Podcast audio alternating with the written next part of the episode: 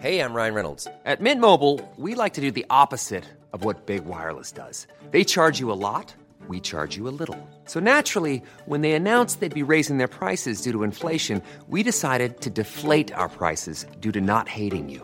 That's right. We're cutting the price of Mint Unlimited from $30 a month to just $15 a month. Give it a try at mintmobile.com slash switch. $45 upfront for three months plus taxes and fees. Promo rate for new customers for limited time. Unlimited more than 40 gigabytes per month. Slows. Full terms at mintmobile.com. Heraldo Podcast, un lugar para tus oídos. Hoy, en primera plana, ¿cuánto? La 4T tiene 644 mil millones de pesos para invertir en los proyectos de AMLO. Esto es Primera Plana de El Heraldo de México.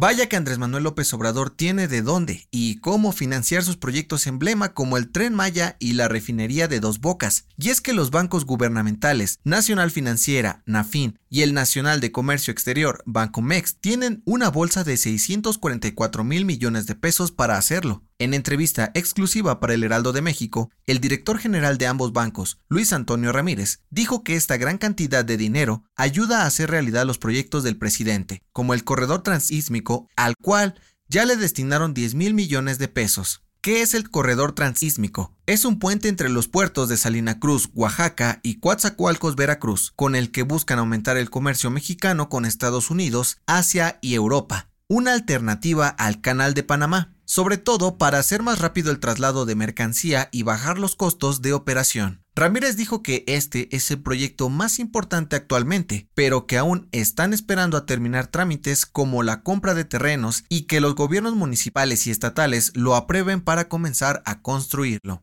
el corredor no solo ayudaría a la modernización de la infraestructura en México, sino que también aportaría al desarrollo económico, pues grandes potencias ahorrarían mucho dinero atravesando nuestro país, en lugar de ir a dar la vuelta hasta Panamá. ¿Crees que este proyecto vale la pena? Con información de Verónica Reynolds y José Manuel Arteaga. Las mejores noticias en solo 5 minutos. Siga Primera Plana a través de Spotify.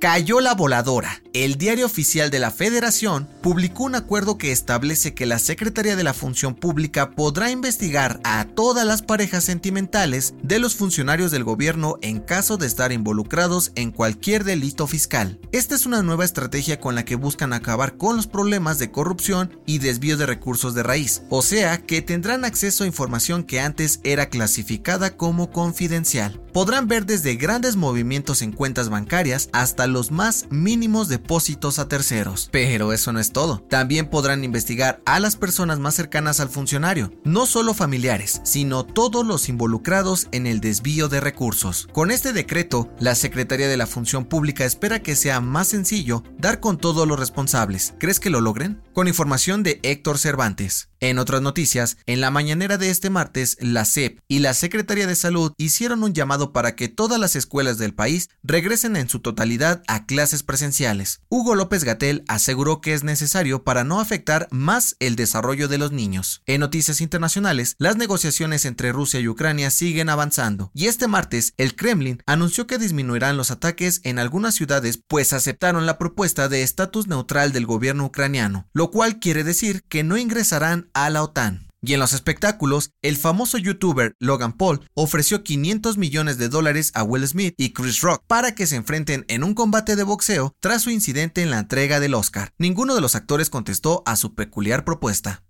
El dato que cambiará tu día. ¿Alguna vez te has preguntado por qué los lápices son amarillos? Según los historiadores de la Universidad de Duke, a finales del siglo XIX, los lápices de la marca Hartmut eran considerados los mejores del mundo. El único problema era que todos los que habían en el mercado se veían igual y no había cómo diferenciarlos. Entonces tuvieron una gran idea y en la Exposición Universal de París de 1889 presentaron un lápiz de lujo, fácil de reconocer por su color amarillo, que fue todo un éxito. Convirtió en un artículo de estatus y todos querían uno, pero poco a poco la competencia los imitó y lo que en su momento fue un símbolo de riqueza se convirtió en lo más común del mundo. La recomendación. ¿Cuántas veces has escuchado la frase en la mesa no se habla de política? Escucha el nuevo episodio del podcast Guía para el Homo sapiens moderno, donde Paco Santamaría platica con Gabriel Guerra Castellanos, Carlos Souto y Tamara de Anda sobre la política y sus personajes. Yo soy José Mata y nos escuchamos en la próxima. Esto fue Primera Plana, un podcast de El Heraldo de México. Encuentra nuestra Primera Plana en el periódico impreso, página web y ahora en podcast. Síguenos en Instagram y TikTok como El Heraldo Podcast y en Facebook, Twitter y YouTube como El Heraldo de México. Hasta mañana.